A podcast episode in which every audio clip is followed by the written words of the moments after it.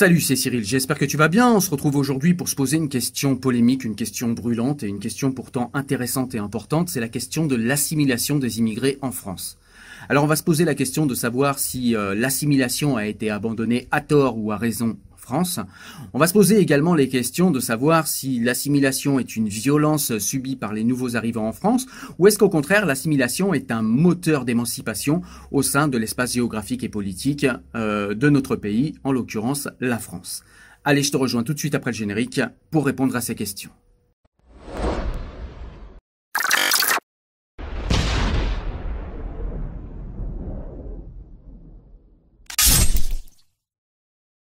Alors ce que je te propose pour répondre à toutes ces questions, c'est tout simplement de te résumer un livre, en tout cas les points centraux d'un livre. Et ce livre, c'est le livre de Claire Koch. Ce livre s'appelle Claire, le prénom de la honte.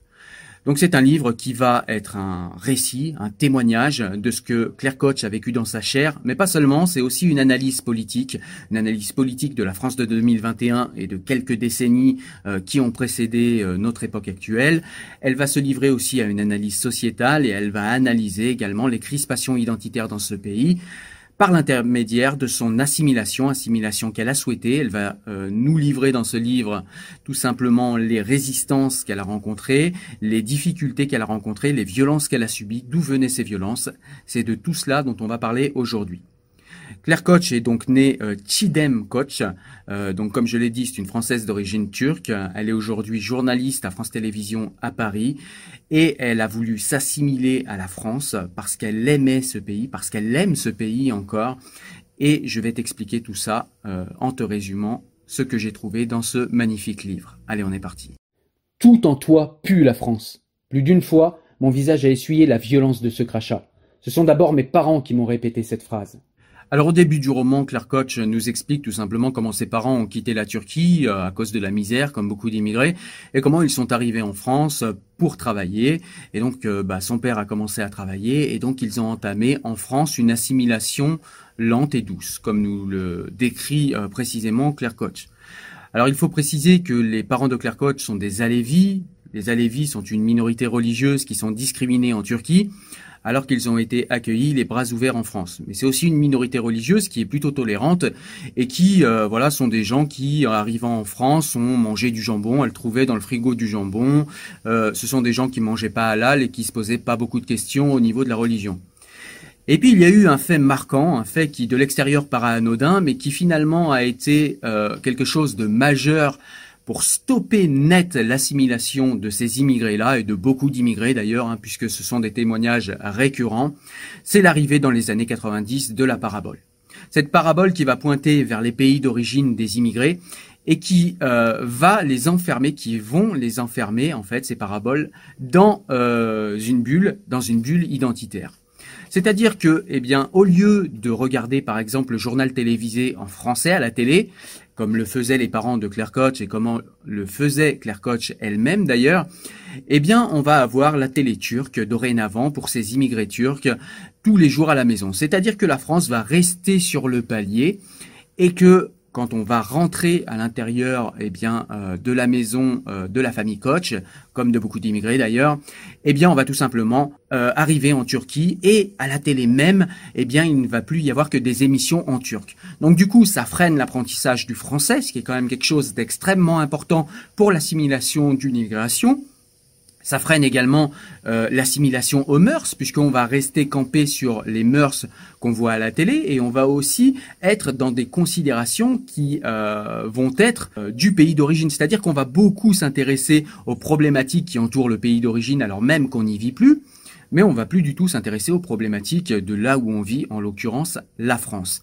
Et donc ce sont des gens qui vont vivre comme ça dans notre pays, mais avec une identité complètement hermétique et qui vont stopper leur assimilation. Du coup, on a des gens qui vont passer plus d'une vingtaine d'années en France euh, et qui ne parleront toujours pas un français courant, sans accent, euh, des gens qui euh, tout simplement ne comprendront pas l'histoire et ne s'intéresseront de toute façon pas à l'histoire française, puisque pour eux, eh bien, ça n'est pas leur pays. Ils ne considèrent pas la France comme leur pays. Leur pays est le pays d'origine et ils s'enferment dans ce pays d'origine une fois la journée de travail terminée. Ils ne sont plus que des Turcs, mais ça marche pour beaucoup d'immigrations. Logique implacable. Comment est-il possible de vivre 40 ans dans un pays sans en maîtriser la langue et penser une seule seconde qu'un patron vous embauchera alors que vous n'avez fait aucun effort pour vous intégrer? En refusant de parler le français, mon père s'est placé lui-même en marge de la société. Il s'est réduit au rang d'assisté qui ne peut être perçu que comme un boulet sur une chaîne de production. Pour la première fois de ma vie, j'ai eu honte de mes parents, honte de mon père, honte de ceux qu'ils représentent. C'est en ce jour de mai 2005 que quelque chose s'est débloqué dans un coin de mon cerveau. J'ai compris que mes parents n'avaient fait aucun effort pour s'intégrer et qu'ils m'en faisaient payer le prix. L'addition est salée pour moi, très salée. Ils n'ont pas conscience de la lourde charge mentale qu'ils ont fait peser sur moi. Sur le chemin du retour, je me rappelle encore des mots échangés avec mon paternel qui traitait ce français de raciste, car il ne l'embauchait pas. Pas besoin de parler français, s'il parle avec ses mains, moi je comprends tout, a-t-il conclu furibond. Que répondre à cela? Les bras m'en tombaient. Mon père se raconte toujours des histoires pour se disculper de ses propres échecs. N'aura-t-il jamais honte? Nous sommes retournés à la maison où nous attendait une amie de la famille qui venait d'arriver chez nous. Pour elle, tout comme pour mes parents, les enfants devaient subvenir aux besoins de leurs aïeux. En France, cette obligation familiale qui existait auparavant n'a plus lieu d'être depuis la création des structures d'aide sociale. Mais pour les immigrés ruraux qui ne s'intéressent pas à l'histoire contemporaine de la France, le schéma familial solidaire et uni n'existe que chez eux.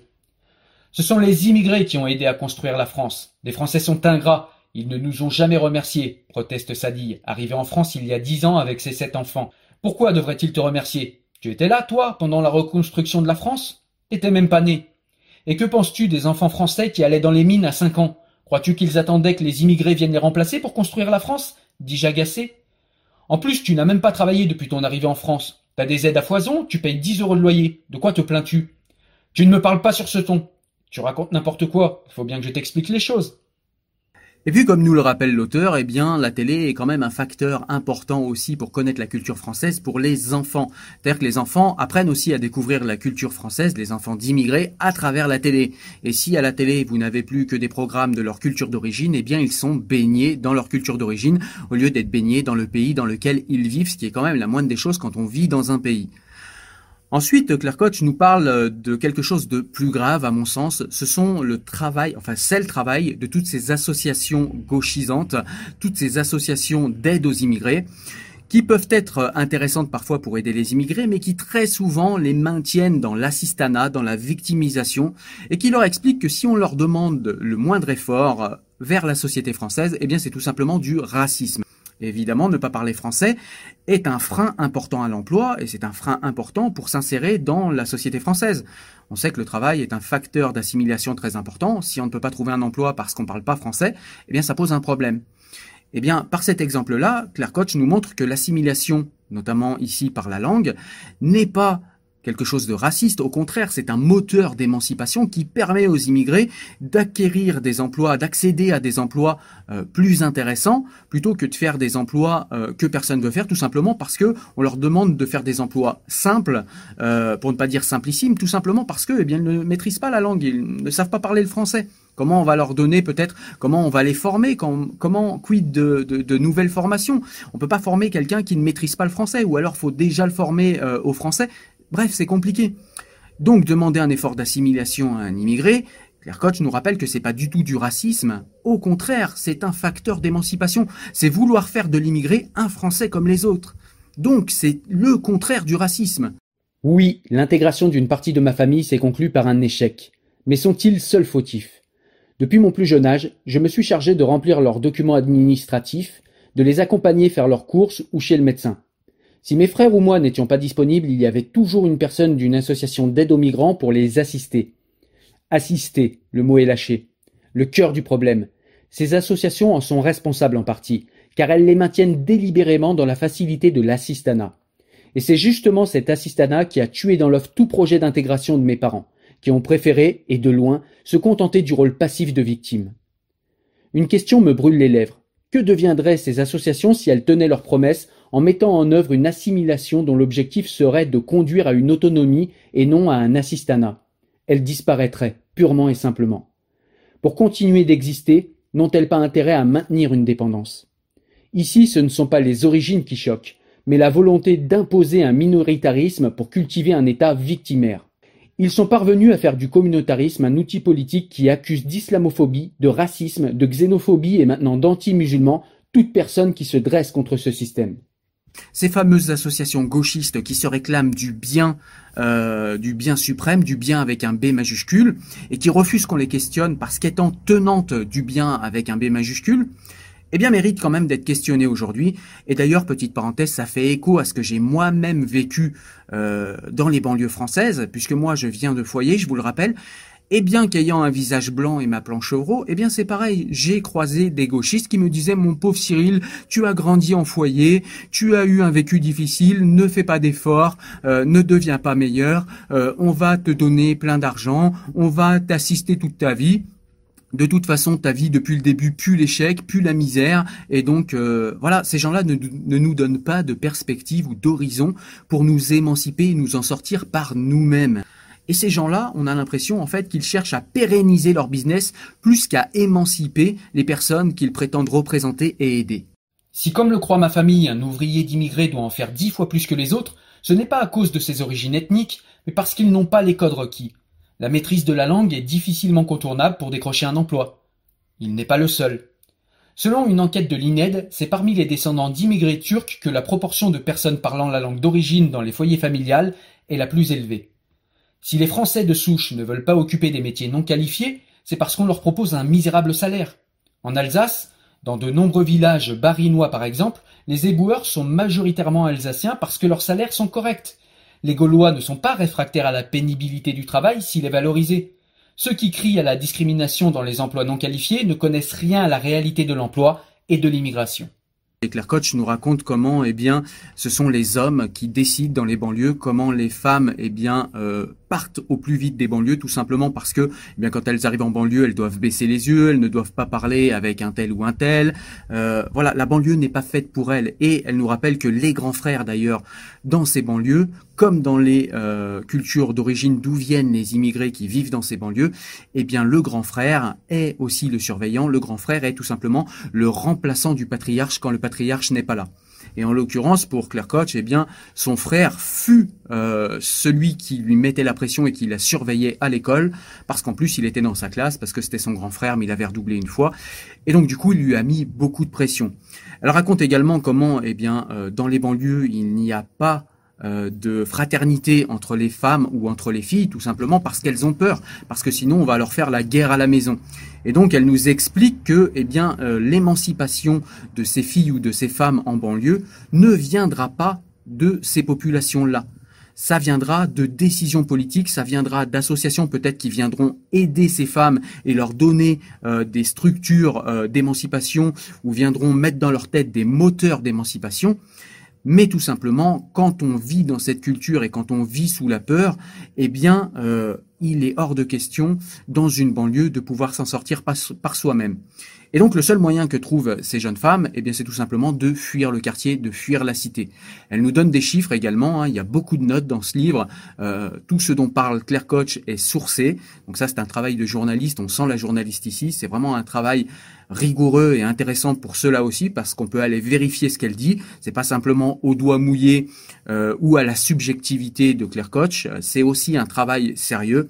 Et donc elle nous montre eh bien qu'il y a peu de femmes en fait qui restent dans ces banlieues Très souvent, elles se marient pour pouvoir quitter le quartier, quitte à divorcer même après, ou à se marier un peu vite et à devoir supporter en plus les règles de mariage, des mariages qui sont presque forcés ou tout au moins qui ne sont pas facilités et qui doivent se passer selon les us et coutumes des cultures d'origine des gens plutôt que selon la culture française. Et ça aussi, ce sont des problèmes euh, qu'il faut régler dans les banlieues parce qu'on a des jeunes filles comme Claire Koch, des jeunes femmes, beaucoup de jeunes femmes qui souffrent de tout cela et par leur grande tolérance à distance, eh bien les gauchistes ne veulent pas voir cette souffrance. Euh, les euh, personnes qui se réclament de grande tolérance se permettent cela parce que ça les rend beaux devant les miroirs, mais ils ne voient pas euh, la réalité de ce qui se passe sur le terrain et la souffrance de ces jeunes femmes et le patriarcat qu'elles subissent, le patriarcat, l'ultra-patriarcat qu'elles subissent dans ces banlieues. Ce n'est pas en brandissant une culotte tachée du sang de mes règles au visage de mes parents ni en brenant une vulve au dos de mon suite à capuche que j'ai combattu le patriarcat turco-musulman. Si j'ai réussi à me tailler une place au sein de la société française, je ne le dois pas non plus au soutien des néo-féministes de salon, trop occupés à culpabiliser le mal blanc plutôt qu'à s'attaquer au fondamentalisme qui étreint jusqu'à l'étouffer la vie des femmes de certains quartiers. Non, si je suis parvenu à m'extirper de ma condition sociale et à gagner ma liberté, je sais aujourd'hui que je ne le dois qu'à mon opiniâtreté et à mon refus obstiné de céder aux injonctions de ma famille. Personne d'autre que moi n'est responsable de mes échecs ou de mes réussites. Cette devise est gravée dans mes tripes. Je refuse de céder aux sirènes de la victimisation et au confort médiocre qui l'entoure. À force de me faire rabattre les oreilles durant toute mon enfance sur cette France qui nous aurait délibérément parqué parce qu'elle était raciste, j'ai d'abord cru à ce mantra, alors que je savais pertinemment qu'il était inexact. Aujourd'hui, je ne supporte plus cette fable répétée à l'envi par ceux qui se donnent bonne conscience en déclarant qu'ils veulent réellement sauver de l'injustice ces misérables enfants d'immigrés méprisés par leur pays d'accueil. Il n'y a que dans leur esprit déconnecté que le mérite s'acquiert simplement en franchissant une frontière sans papier avec femmes et enfants dans son sillage. L'auteur va également nous parler de l'intolérance de ses parents vis-à-vis des choix euh, de Claire Koch, c'est-à-dire qu'elle choisit de vivre selon la culture française.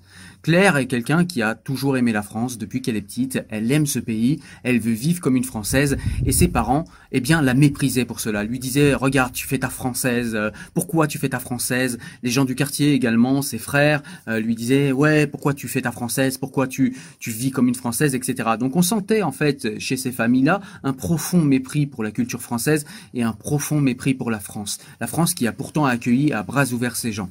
Et Claire ne comprend pas du tout en fait ce mépris, ne comprend pas cette haine pour la France, ou plutôt elle la comprend, elle la comprend euh, par les causes dont on parle depuis tout à l'heure, mais elle ne la comprend pas en tant que ces immigrés devraient se rappeler et être peut-être moins ingrats, et se rappeler de, des horizons que leur a offert la France, horizons que leur pays d'origine ne leur offrait pas. Et malgré cela, eh bien, il garde un mépris profond pour la France. En me choisissant un prénom français, j'ai souhaité faire partie du paysage sonore de la France. Je n'ai pas rejeté ce que je suis comme on essaie bêtement de le faire croire. J'ai voulu souligner le fait que je suis française avant tout, avant mes origines, avant ma jeunesse, avant d'être une femme, avant d'être une journaliste, avant d'être brune. En choisissant un prénom français, je me suis choisi une patrie en adéquation avec mon présent et le futur que je désire. Se choisir un prénom français sous-entend que vous êtes déjà français. Tout le monde n'est pas obligé d'en changer comme je l'ai fait, mais il m'est difficile de comprendre ceux qui, nés en France de parents immigrés, donnent un prénom étranger à leur enfant, surtout en cette période où l'identité française est mise à mal. On arrive à un moment dans le livre où euh, Claire Koch nous parle du mérite. Et c'est euh, un passage que j'ai beaucoup aimé parce qu'elle fait réellement l'éloge du mérite. Elle nous dit qu'elle ne veut aucun passe-droit du fait de ses origines, elle veut tout simplement être une française comme les autres. Et elle a le goût de l'effort. Et elle rappelle que eh bien ce goût de l'effort est aussi valable pour les ouvriers français et pour la jeunesse française puisque les Français de souche eux aussi sont soumis à des rapports de force et à des difficultés, des discriminations mais qui sont plus sociale que raciale. Et euh, j'aime beaucoup ça parce que en fait, euh, j'ai aussi la même vision que Claire sur ce sujet-là. C'est-à-dire qu'on a beaucoup plus souvent, on le voit, des discriminations euh, social, quand on n'a pas les codes, quand on n'a pas le langage de la, de la classe dominante, etc., eh bien, on a du mal à avoir les bons postes, mais on y arrive quand même à force de travail, à force de voilà d'essayer de prendre les bons codes, euh, les bonnes méthodes, et à force, voilà, à la force du poignet, tout simplement, en travaillant, en ayant le goût de l'effort, on finit par avoir euh, les postes qu'on souhaitait au mérite. Et Claire assiste beaucoup là-dessus. Et elle insiste sur le fait que beaucoup d'immigrés eh bien, voudraient avoir ce que les Français de souche eux-mêmes, ceux des classes sociales basses, n'arrivent pas à avoir sans lutter et du simple fait de leur couleur de peau. Elle trouve ça un petit peu pratique et elle trouve ça injuste. Et elle nous fait réellement l'éloge du mérite, du travail et de cette France de l'ascenseur social qui fonctionne quand on s'en donne les moyens. Effectivement, quand on vient d'une classe sociale basse, c'est deux fois plus dur pour les autres. Il faut travailler deux fois plus fort. Il y a deux fois plus d'embûches, notamment au niveau financier. Mais si on travaille dur, si on travaille fort et si on est déterminé, il n'y a aucune raison qu'on n'y arrive pas en France. Et elle nous fait l'éloge euh, de ce mérite-là et de l'ascenseur social en France qui certes est peut-être pas euh, au mieux de sa forme, mais qui continue à fonctionner pour peu qu'on se donne les moyens et pour peu qu'on ait de la détermination. Moi, je n'oublie pas d'où je viens. Voilà ce que ne cesse de me répéter mon frère chaque fois que nous nous querellons sur un sujet de société. Cette phrase balancée à mon visage au moindre prétexte symbolise à elle seule toutes les raisons de mon rejet par ma famille. J'en suis exclu car je ne pense pas comme elle. J'ai changé, et c'est précisément pour cela que je ne suis plus digne d'avoir une place à nos repas de famille. Ils me méprisent. Trois types de profils me font un procès en assignation à résidence identitaire perpétuelle. L'élite mondialisée, qui trouve que la diversité est positive à condition qu'elle se fasse entre élites de nationalités différentes, mais de classes sociales identiques. Les apôtres de la race obsédés par la notion d'identité et la haine de la France. Ma famille, qui voit dans l'assimilation une dilution de ses propres valeurs. Pour ces trois catégories, cela ne va pas de soi d'être français et noir, arabe, jaune, vert, bleu, orange, méditerranéen, africain, bronzé ou que sais-je encore. Le multiculturalisme tant vanté par cette triade a pour socle commun la fierté de ne pas être français. Et comme euh, Claire Koch, eh bien, je trouve que décaler l'analyse des rapports de force sur le social, euh, sur les classes sociales, plutôt que euh, sur une vision racialiste de la société, ça me paraît beaucoup plus en phase avec ce que je perçois et ce que je vois dans la réalité. Euh, plutôt que la vision racialiste des gauchistes qui me paraît complètement hors sol. Et d'ailleurs, ça explique, nous dit Claire Koch, euh, le vote massif pour l'extrême droite euh, des dom-toms, qui par exemple sont des personnes souvent de couleur noire et qui quand même votent pour le FN parce que, eh bien, ils, ils votent pour eux parce qu'ils ont l'impression qu'à part le FN, eh bien plus personne en fait ne s'occupe d'eux, ne s'occupe de euh, ce qui les agit au quotidien et de ce qui les intéresse au quotidien, et plus personne ne porte aussi cette fierté et cette défense de la France. Ne nous mentons pas. Au sein de notre société moderne, les décolonialistes représentent un danger pour la cohésion de notre République.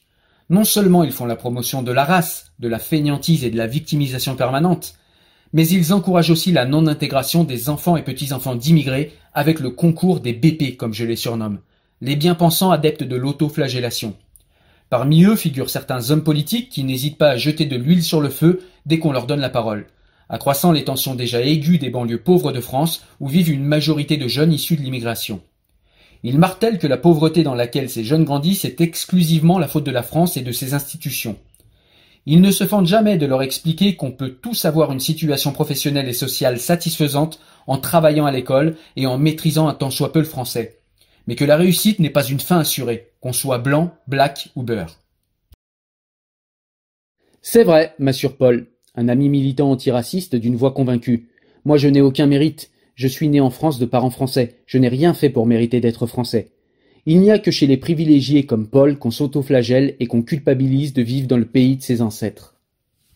On a aussi un passage où Claire euh, nous raconte euh, quand elle est rentrée la première fois dans une rédaction euh, en tant que journaliste où euh, on l'a fait rentrer directement dans un espèce de groupe officieux qui s'appelle la Maghreb Connection et euh, on lui a dit que voilà en tant qu'immigré elle allait rentrer dans ce groupe ils allaient se serrer les coudes et du coup grâce à eux elle avait du travail elle avait des articles à écrire et elle raconte comment en ayant émis une petite critique par rapport à cela eh bien elle s'est retrouvée avec beaucoup moins d'articles qui lui étaient proposés avec beaucoup moins de travail tout simplement parce qu'elle a interrogé cette manière raciale, euh, cette manière ethnique de se rassembler dans des groupes communautaires ce qui paraissait euh, inopportun pour Claire et ce qui me paraît à moi aussi inopportun. J'ai beaucoup aimé ce passage également.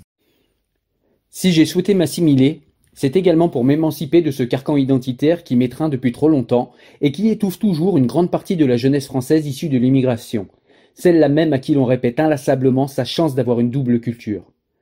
Or c'est faux. Posséder une double culture, ça n'est pas une richesse, c'est un tiraillement permanent. D'un côté, votre famille attend que vous fassiez le choix de votre pays d'origine, avec tout ce que cela implique culturellement et religieusement, tandis que, de l'autre, vous grandissez et évoluez dans un milieu qui vous inculque les valeurs de la République. Sans compter les bien-pensants qui s'acharnent à vous réduire à votre identité originelle, qu'ils magnifient, allez savoir pourquoi. Moi, je suis française parce que j'aime la France, et c'est très précisément ce qu'on me reproche. Évidemment, Claire Koch ne s'aveugle pas sur cette France cocorico de l'extrême droite qui est obsédée par la pureté, qui est obsédée par les gènes purs, etc.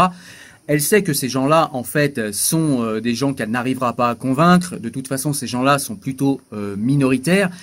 Elle garde et elle réserve sa charge la plus violente pour cette fameuse gauche, cette fameuse France qui est censée être tolérante et qui lui a asséné les plus grosses charges en lui interdisant de s'assimiler. Ma famille a des préjugés. Comme certains immigrés, elle considère la naturalisation comme un passeport de privilège caché. Arriver avec un passeport français au bled, c'est un peu comme débarquer avec un sac Chanel. Cela signifie que tu as beaucoup d'argent.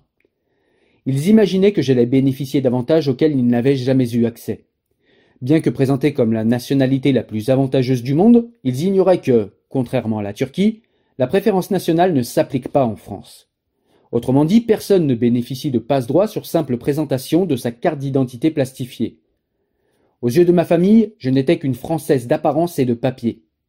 C'est par ces cinq mots qu'ils me définiront le mieux tout au long de ma vie.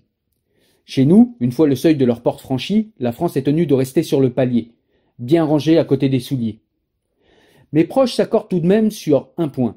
La nationalité française est un faire-valoir. Mon père taquinait sans cesse mon grand frère à ce sujet. Né en France, il possédait un passeport tricolore. Mon père lui répétait alors sur le ton de la blague que s'il passait quelques jours dans leur village anatolien, il n'aurait qu'à poser le fameux document sur une fontaine pour que les filles tombent comme des mouches à ses pieds. Cette expression française de papier m'est revenue lorsqu'une polémique éclata sur des propos tenus par Nadine Morano en février 2018. Lors d'une émission diffusée sur C8, la militante Rokhaya Diallo défendait farouchement le port du voile islamique et le communautarisme, face au journaliste Bernard de la Villardière qui, pour sa part, prenait la laïcité. L'ancienne ministre de Nicolas Sarkozy avait alors réagi à ce tumultueux échange en publiant un tweet dans lequel elle employait l'expression française de papier pour qualifier Rokhaya Diallo. Immédiatement, Nadine Morano avait été attaquée et accusée de racisme par ses détracteurs, jusqu'à être comparée à Charles Maurras et accusée de flirter avec la pensée d'extrême droite. Ironie de l'histoire, mes parents utilisaient ce même terme pour me définir. Devrais-je moi aussi les comparer aux théoriciens du nationalisme intégral et les qualifier de racistes? À la différence près que mon père et ma mère n'ont jamais entendu parler de Maurras. Dépeindre Nadine Morano ainsi n'était qu'un mauvais procédé rhétorique pour caricaturer son propos, une sorte de reductio ad Hitlerum. Cette dénonciation systématique du racisme est une technique malhonnête qui permet de manipuler l'opinion. Ces dénonciateurs, en soutenant coûte que coûte l'idée si répandue du vivre ensemble, tout en revendiquant à corps et à cri son individualisme ou son appartenance à une communauté, parviennent à nous faire croire que leur point de vue est celui du bien. Ils oublient de rappeler que, dans certaines banlieues islamisées, la liberté d'une femme non voilée se limite bien souvent à se faire insulter, voire traiter de pute. Et puisque le camp du bien a forcément raison, d'autant plus quand ses membres n'ont jamais mis leurs pieds dans une cité radicalisée, ceux qui osent exprimer leur gêne ou leur incompréhension face à une femme voilée sont pointés du doigt et étiquetés racistes. Il est consternant de constater à quel point il est facile d'accuser Nadine Morano, Bernard de la Villardière, vous et moi de racistes sur les réseaux sociaux, sans avoir la moindre idée de ce qui se joue dans la vraie vie. Quand certains immigrés pratiquent quotidiennement et ouvertement la francophobie, comment le camp autoproclamé du bien réagit-il? Dénonce-t-il ce comportement ou préfère-t-il plutôt le nier? Débat si sensible qu'on préfère glisser sous le tapis.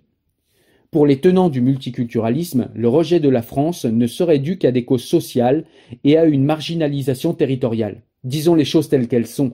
Ce rejet est un racisme anti-France, ou plutôt de la xénophobie anti-français, car les Français n'ont jamais constitué une race. Certains multiculturalistes ont endoctriné de nombreux jeunes nés en France de parents étrangers jusqu'à les convaincre qu'être patriote et aimer la France, c'était trahir les siens. En se laissant parasiter l'esprit, cette jeunesse ne s'est pas rendue compte qu'elle s'est exclue de facto de la société française et donc de la nation. Et donc, euh, les charges qu'elle lance envers cette gauche, c'est tout simplement le fait que cette gauche ramène toujours les gens qui sont euh, d'origine euh, d'origine maghrébine ou d'origine turque ou d'origine d'autres pays. Elle ramène toujours ces gens à leurs origines. Elle les assigne à identité. C'est-à-dire que pour ces gens, en fait, on n'est jamais réellement français. On est toujours ah, tu t'appelles Claire Non, arrête, me la fais pas. Euh, toi, tu, tu, voilà, c'est pas possible que tu t'appelles Claire. Regarde ton visage, regarde ton teint, et qui mettent toujours en avant, comme je l'ai dit, ce communautarisme et euh, ce différentialisme culturel qui fait de l'autre un étranger à perpétuité de génération en génération. Le livre s'appelle Claire, le prénom de la honte. Alors disons quelques mots de ce prénom Claire. Quand elle a reçu sa nationalité française après l'avoir demandé, euh, Chidem Koch a décidé de s'appeler Claire Koch. Et là, euh, ce prénom a déclenché beaucoup de choses. Sa famille l'a rejeté, lui a demandé qu'est-ce que c'était que ce prénom de française qu'elle avait choisi, alors qu'elle avait fait euh, cela, avait choisi un prénom comme Claire par amour de la France et par mouvement en fait euh, vers la culture française dans un but de s'assimiler un peu plus à la culture française qui est sa culture parce qu'elle a grandi en France. Elle n'a connu quasi que la France. Elle ne connaît que la France. Donc, Tidem Koch française. Et donc pour elle, il était naturel de choisir un prénom français et de s'appeler Claire Koch. Mais elle a été rejetée évidemment par sa famille, comme je l'ai dit, violemment d'ailleurs, elle a été rejetée par sa famille, mais elle a également été rejetée par les gauchistes euh, français qui voyaient en elle quelqu'un qui voilà était le bon nègre de maison, qui était euh, la vendue, qui était euh, celle qui ouvrait le champ à l'extrême droite, comme si aimer la culture française, comme si aimer la France, comme si faire un mouvement d'assimilation envers une culture qui somme toute est la nôtre, puisque cette culture française est la culture de Claire Koch. Et d'ailleurs, elle nous le dit, elle n'a pas rejeté sa culture turque, elle a simplement décidé de vivre d'une manière décomplexée sa culture française, qui est également sa culture. Et elle ne voit pas de raison, en fait, de rejeter cette culture, qui est la culture du pays dans lequel elle vit. Elle ne voit pas de raison de détester la France, qui lui a donné tout un tas de chances qu'elle n'aurait pas eues dans son pays d'origine ou dans d'autres pays du monde. Il n'y a aucune raison pour Claire Cox d'avoir honte de ce prénom Claire Eh bien, pour les gauchistes, c'est une honte. C'est quelqu'un qui, euh, voilà, donne raison aux racistes, ouvre un champ à l'extrême droite ou que sais-je, alors qu'il n'y a dans sa démarche qu'amour de la France. Mais on le voit bien, une fois de plus, ici encore, aimer la France est tout de suite ramené à l'extrême droite, et tout de suite ramené à la droite très à droite ou à l'extrême droite. On voit ici encore, la gauche a complètement abandonné l'amour de la nation. Si vous voulez être de gauche aujourd'hui, haïssez la France. Et ça y est, vous êtes de gauche. Claire, t'es sérieuse? La honte? Qu'est-ce que c'est que ce prénom de merde? Et pourquoi tu as pas gardé ton prénom turc? Lance mon frère, estomaqué. T'as cru qu'en changeant ton prénom, tu allais devenir française? Renchérit le second, narquois? Killer, en turc ça veut dire sale, saleté. Tu pouvais pas trouver mieux, maugré à ma mère, acerbe non mais tu m'as demandé mon avis, s'emballa mon père dont le regard oscillait entre la haine et le dégoût. Jamais je n'ai vu dans ses yeux une expression aussi agressive. Et la prochaine étape, c'est quoi? Tu vas nous ramener un mari français? Te convertir? Claire Koch a également été rejetée de sa famille tout simplement parce qu'elle a eu l'outrecuidance d'épouser un Français de souche.